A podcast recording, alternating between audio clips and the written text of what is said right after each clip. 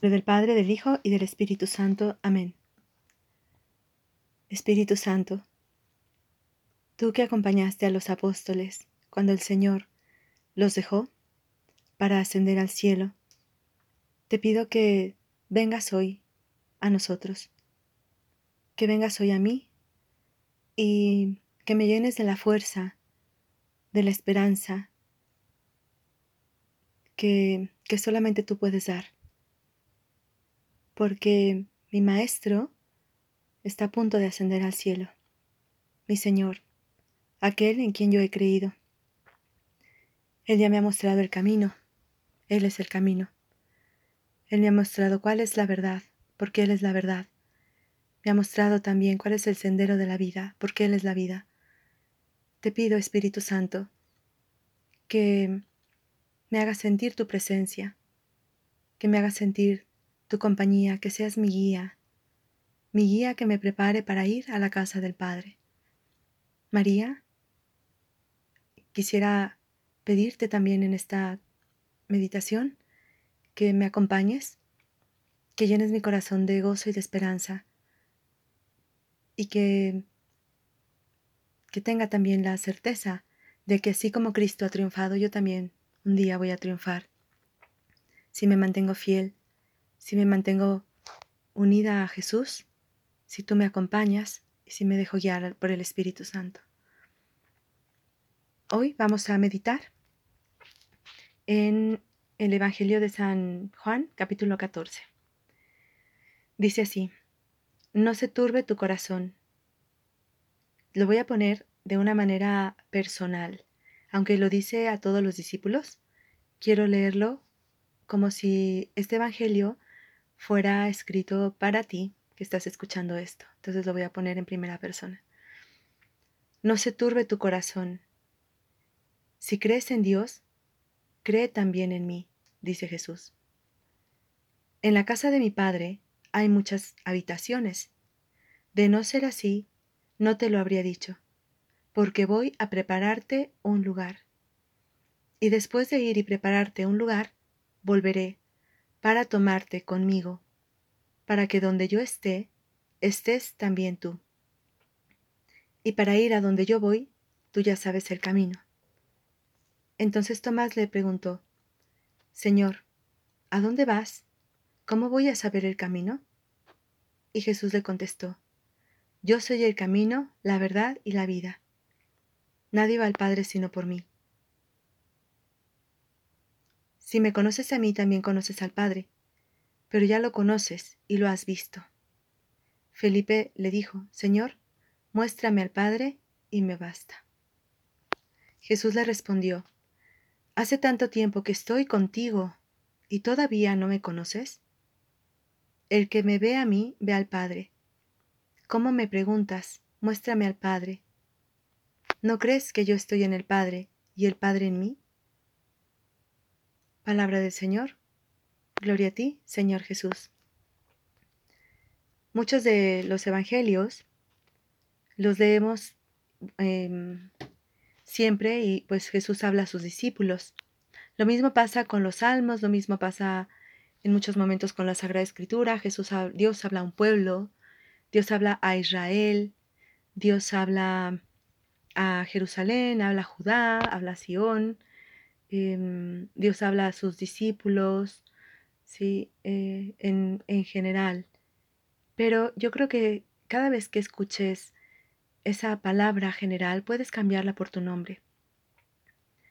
Por ejemplo, aquello que dice en el Deuteronomio, no los escogí a ustedes por ser el mejor de los pueblos, ni el más fuerte, ni el más valiente, ni el más numeroso, sino porque ustedes son los más pequeños.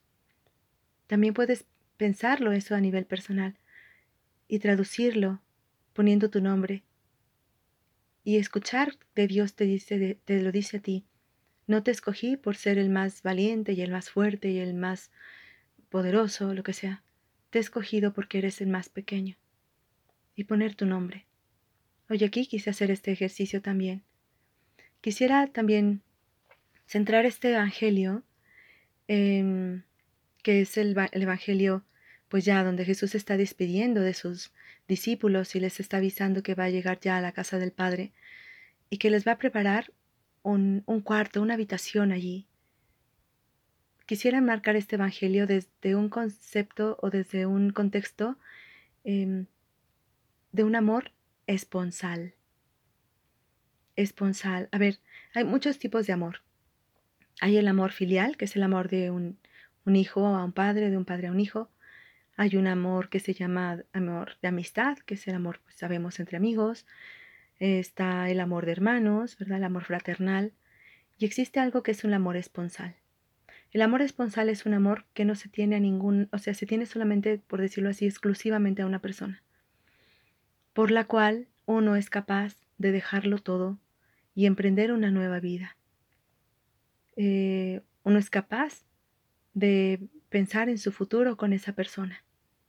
Uno es capaz de emprender una nueva familia con esa persona y jugársela por esa persona.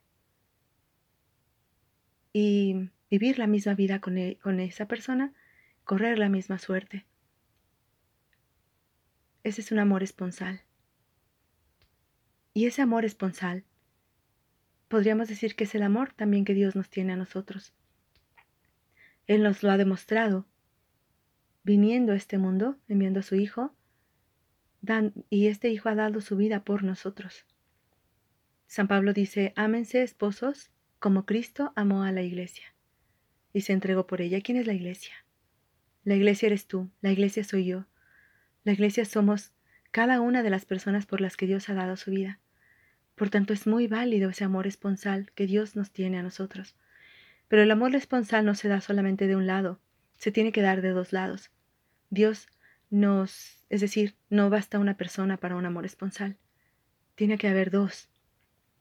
Y Jesús nos pide que también le amemos de esa manera, que veamos en Él ese amor supremo de nuestra vida, con quien queramos compartir toda la eternidad, por quien seamos capaces de dejar de dejar todo aquello que de alguna u otra manera nos impide llegar a Él. En cuántos momentos Jesús decía, si alguien ama a su, padre o a su madre más que a mí, no es digno de mí. Jesús nos invita al mayor amor. Y Él puede pedirlo porque lo ha dado a su vez. Nadie nos ha amado como Él, ni nos va a amar jamás como Él. Hay una canción muy hermosa que dice, nadie te ha amado como yo, nadie te ama como yo. Y es real. Nadie, nunca, ha dado su vida hasta el extremo como Él ha dado por nosotros. Y en este contexto de amor esponsal, veo este pasaje del Evangelio. Jesús les habla a, unos discípulos que son judíos y que conocen perfectamente lo que esto significa. Nosotros, después de dos mil años, en un contexto occidental, eh, pues que no tiene que ver mucho con con esas raíces judías, pues tal vez no entendemos. Por eso quisiera compartir contigo unas reflexiones sobre este pasaje esponsal. Em, me voy a basar para esto de las costumbres que tenían los judíos para el matrimonio. El matrimonio constaba de dos etapas. La primera etapa eran los desposorios y la segunda etapa era ya el matrimonio en sí, la unión. ¿Qué significaban los desposorios? Primero, Puedes, puedes ir haciendo una analogía con tu vida, con tu elección, con este amor de Jesús. El padre, el padre del novio, es el que elegía, buscaba a la novia, ¿sí? Em, y luego la presentaba a su hijo para ver si su hijo la aceptaba y también para que ella diera su aceptación. Es decir, aunque el padre la hubiera escogido, requería la aceptación de ambos. Y una vez que, que, que se aceptaban, se firmaba una especie de contrato. La novia iba a la casa del padre, del novio, y allí había algunos elementos de, de un ritual. Lo primero era que,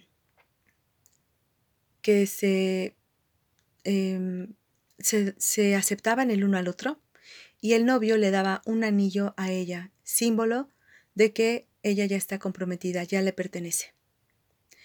Después tomaban una copa de vino, una sola copa para los dos. Esa copa de vino simbolizaba que ambos iban a vivir la misma vida y correr la misma suerte, que iban a compartir el amor, el gozo, las esperanzas, los sufrimientos. Finalmente también firmaban un contrato o se hacían una promesa a, manera eh, solamente de palabra, pero ya tenía mucho peso, porque se estaban dando la palabra el uno al otro. Y había alguien que hacía las veces de albacea, alguien que le llamaban el amigo del novio.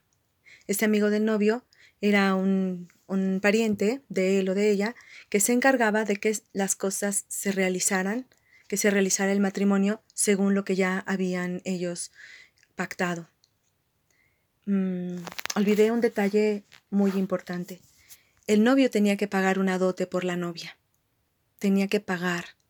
No se le daba de gratis. Y finalmente cada uno de ellos se separaba y se iban a su casa durante un año. Durante ese año, la joven tenía que irse preparando, aprendiendo, aprendiendo a cocinar y sobre todo preparando su vestido. Y durante ese año iba a recibir un baño especial. Mm, él tenía que preparar un cuarto, una habitación en la casa de su padre, donde iba a comenzar su matrimonio. Y después ya, cuando fueran mayores, ya se independizarían. ¿sí? Bien, durante este año, pues ella, ella mantenía un velo porque significaba que le pertenecía a él. Y él pues se preparaba, preparaba la casa, etc. Al final de este año, él venía por la novia a su casa, la tomaba y se la llevaba, con un cortejo de amigos que iban bailando, pero que sobre todo tenían unas lámparas. Todos iban con lámparas, esto era en la noche, que simbolizaban las estrellas de que Dios había prometido a Abraham, multiplicaré tu descendencia como las estrellas del cielo. Llegaban a la casa del padre y ahí un amigo de, de la familia, ya fuera paterno, digo paterna o materna, eh, daba unas palabras, siete discursos de bendición. Y después eran siete días de fiesta y ya eh, se quedaba el esposo con la esposa. ¿Cuántas enseñanzas nos puede dar esto? Jesús, el Padre, nos ha escogido para su Hijo, pero nos pide nuestra aceptación. Y se ha dado un desposorio también con nosotros, porque Cristo ha pagado una dote, ha pagado su sangre para hacernos suyos. Mm, también el anillo que nos ha dado donde ya le pertenecemos es el simbolismo de nuestro bautismo. Y la copa es la aceptación nuestra de vivir como Cristo. El velo simboliza la vida de gracia con la que tenemos que esperar el encuentro del esposo.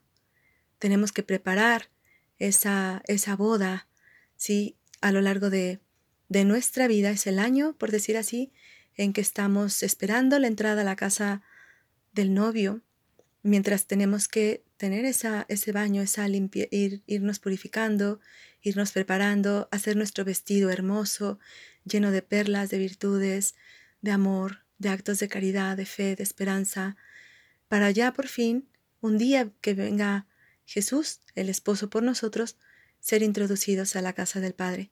Qué hermoso cuando Jesús dice, voy a prepararles un lugar, y cuando lo tenga, vendré por ustedes y los llevaré conmigo, para que donde yo esté, estén ustedes también. Gracias Jesús por amarnos tanto. Danos la gracia de prepararnos para poder llegar felices a ese día del encuentro perpetuo contigo. María, acompáñanos, prepáranos, sé también tú esa amiga de los novios que nos está preparando y que está vigilando para que se realice en plenitud esta unión a la que estamos llamados. Te damos gracias, Señor, por todos tus beneficios, a ti que vives y reinas por los siglos de los siglos. Amén. Cristo Rey nuestro, venga tu reino. Virgen prudentísima María, Madre de la Iglesia, ruega por nosotros, en nombre del Padre, del Hijo y del Espíritu Santo. Amén.